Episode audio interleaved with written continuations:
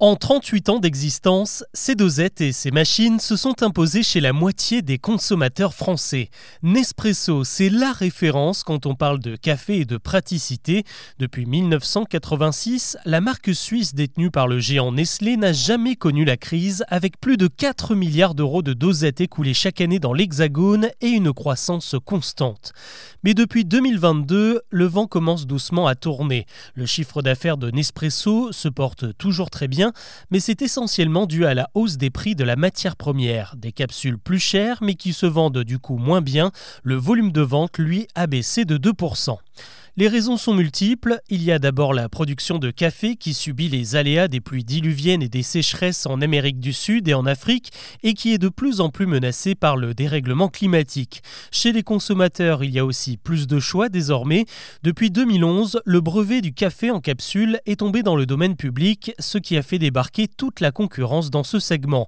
Nespresso a converti les accros à la caféine avec son système et ses machines, mais désormais on y glisse des produits compatibles marques moins chères et surtout accessibles en supermarché, contrairement aux dosettes Nespresso qui s'achètent en magasin ou sur commande. Enfin, la troisième raison qui explique le coup de mou de Nespresso, c'est la prise de conscience écologique. 9 milliards de capsules en aluminium consommées chaque année dans le monde, c'est 40 000 tonnes de déchets à traiter. Et même si l'entreprise a fait des efforts pour organiser un circuit de collecte, seulement 30% des dosettes consommées en France étaient recyclées en 2021. Et c'est sur ce dernier point que Nespresso mise désormais pour relever la barre. En avril dernier, Nestlé a inauguré en Suisse sa nouvelle chaîne d'assemblage destinée à fabriquer des dosettes en papier, un produit 100% compostable. D'autres marques en proposaient déjà, mais Nespresso a travaillé dessus pendant 4 ans pour éviter certaines erreurs comme les capsules qui se déchirent ou qui restent coincées dans les machines. L'autre défi, c'était de pouvoir fabriquer ces dosettes sur la même ligne de montage que les modèles en aluminium pour limiter les investissements trop lourds. Ces écrans en papier sont aujourd'hui fabriqués aux Pays-Bas et convergent vers le Jura suisse, tout comme le café qui arrive en train depuis le port d'Anvers.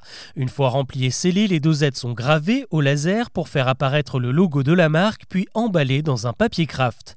D'après les industriels, la fabrication de ces capsules écolo devrait tourner à plein régime d'ici le mois de mars. La conquête des particuliers a déjà commencé grâce à l'ambassadeur historique George Clooney, accompagné de Jean Dujardin et de Camille Cotin dans la dernière campagne de pub. L'autre défi sera maintenant de convertir les entreprises. La nouvelle loi européenne qui impose désormais de trier les déchets organiques devrait bien aider à propulser ces dosettes nouvelle génération.